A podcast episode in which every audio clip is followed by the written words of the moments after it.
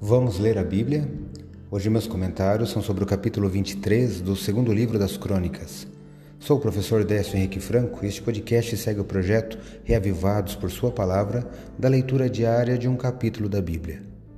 Aqui o menino Joás, que tinha sete anos de idade, é ungido rei de Judá e é colocado no trono, assim que a perversa Atalia é deposta e morta à espada, depois de todas as suas atrocidades já registradas. Destaco a ação do sacerdote Joiada, que está no verso 16, aqui do capítulo 23, segundo Crônicas, que leio na Bíblia, Nova Almeida atualizada.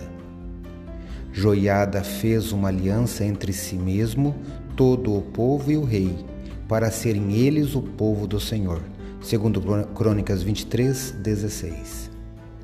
O sacerdote Joiada restaurou a aliança que o povo tinha quebrado, para novamente serem o povo do Senhor, fazerem a vontade de Deus a partir daquele momento.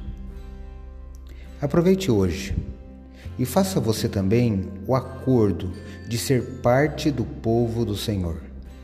Comprometa-se com Deus e com o estudo de Sua palavra.